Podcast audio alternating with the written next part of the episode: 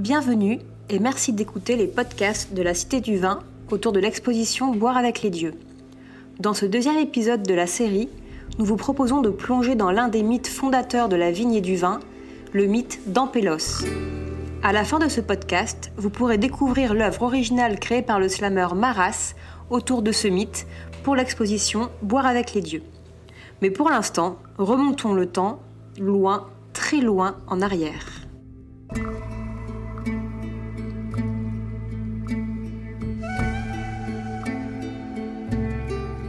Des traces de la consommation de vin se retrouvent dès le 7e millénaire avant Jésus-Christ dans ce qu'on peut appeler l'Orient des Grecs, qui correspondrait géographiquement aujourd'hui à l'Arménie, la Géorgie et l'Iran. Puis, dans le courant du 4e millénaire avant Jésus-Christ, la Mésopotamie, c'est-à-dire la Syrie et l'Irak actuel, l'Égypte et la Phénicie, l'actuel Liban, cultivent à leur tour la vigne et en consomment le nectar. Mais si du vin semble bien avoir été consommé il y a plus de 8000 ans, peu de récits passés en mentionnent l'existence. Le vin est bien mentionné dans le très lointain récit mésopotamien L'épopée de Gilgamesh, ainsi que dans la Bible, où Noé, premier vigneron de l'histoire, est aussi le tout premier homme à s'enivrer et à subir les effets pernicieux de l'ivresse. Mais aucun écrit n'évoque réellement l'origine même de la naissance de la vigne ou du vin. Alors quel miracle, quel procédé, quelle histoire pourrait expliquer cette divine découverte? C'est là qu'intervient le personnage d'Ampélos, être aimé de notre dieu Dionysos.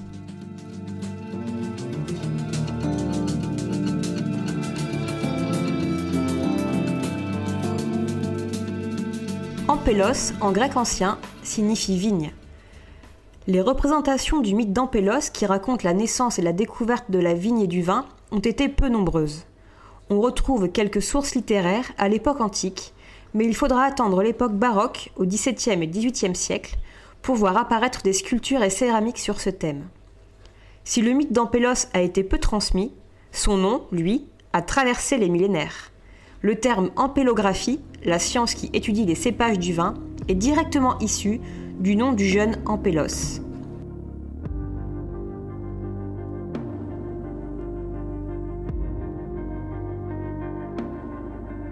Comme pour de nombreux mythes, plusieurs versions coexistent sur les origines de la vigne et du vin.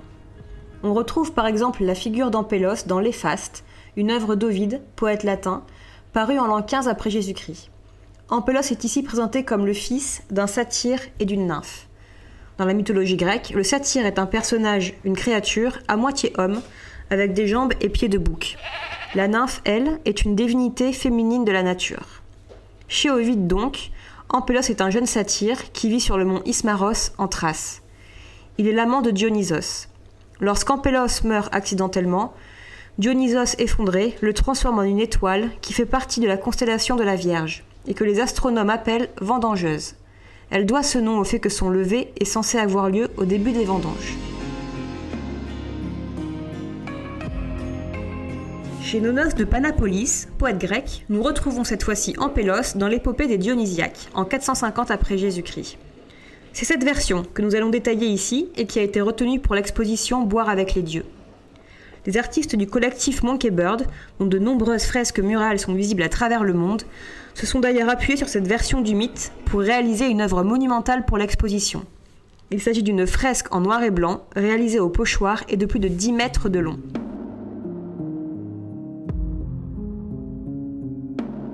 Mais reprenons notre histoire. Dionysos est l'enfant illégitime de Zeus, puisqu'il est né de la liaison entre Zeus et une mortelle, Sémélé. Héra, la femme de Zeus, jalouse, souhaite se venger et tuer Dionysos. C'est pour cela qu'il grandit caché loin de l'Olympe et protégé par les nymphes. Ampélos, lui, est un jeune satyre. Il vit en Lydie. Le jeune Ampélos y fait la rencontre de Dionysos. Ampélos et Dionysos vivent un amour profond. Mais le fougueux Ampélos n'a de cesse de défier son amant et finit par s'attirer des regards assassins venus du mont Olympe. Alors qu'il chevauche un taureau, ce dernier, secoué par des ruades aussi mystérieuses que violentes, finit par éjecter et tuer le jeune Ampélos.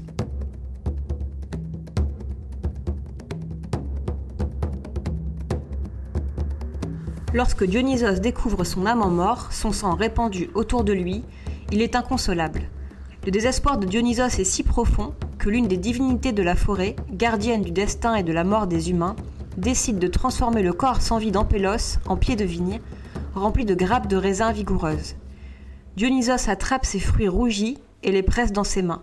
Le liquide qui s'en écoule est alors bien plus qu'un simple jus, il est le tout premier vin. De la métamorphose d'Ampélos, l'amant de Dionysos brusquement tué, serait donc née la vigne et le vin. Cette métamorphose, cette seconde vie, permet ainsi à Dionysos de sceller leur union éternelle.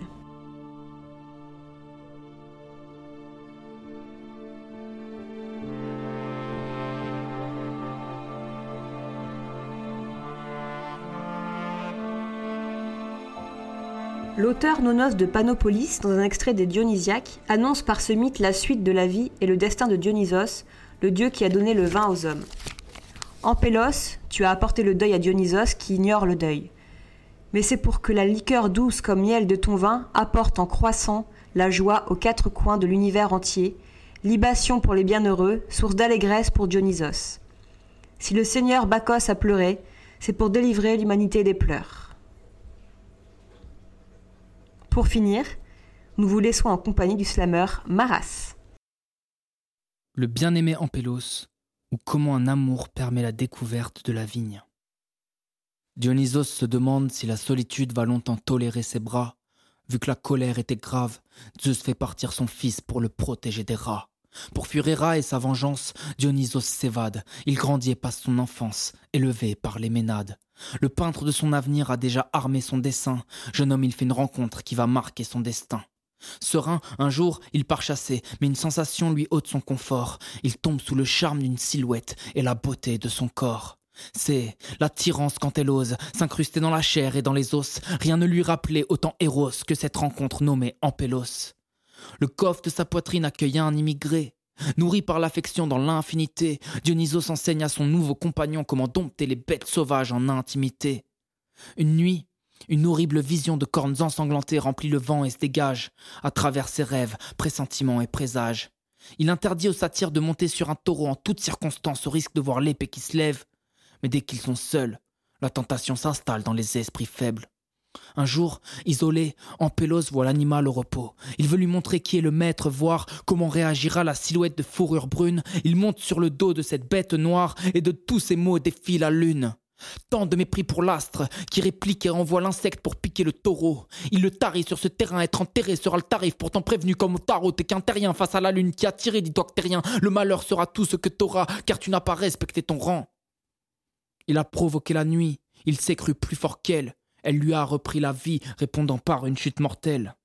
L'annonce d'un malheur peut nous repousser dans nos vraies limites. Dionysos se précipite, voir son ami au bord du précipice. Quand la tristesse est si forte, il n'y a que nos larmes qui se laissent boire. La nature a ses miracles et lui joue une note d'espoir. À cet instant, le corps mort se métamorphose. Des orteils jusqu'au buste, il devient l'arbuste du raisin, plante aux racines solides, petit tronc aux feuilles émeraudes et aux perles violettes. Un pied de vigne. La puissance d'une intuition indique à Dionysos le chemin. Il écrase le fruit dans une corne de taureau et y boit son premier verre de vin. Dans le prochain épisode de notre série sur Dionysos, nous nous pencherons sur le mythe d'Icarios. Cette série de podcasts vous est proposée par la Cité du Vin dans le cadre de l'exposition Boire avec les dieux, à explorer jusqu'au 29 août 2021 à la Cité du Vin à Bordeaux. Retrouvez tous les épisodes, les podcasts et nos vidéos sur la Cité du Vin en ligne. Cette exposition est rendue possible grâce au soutien du mécène exceptionnel domaine Clarence Dillon, groupe familial mécène bâtisseur d'honneur de la Cité du Vin.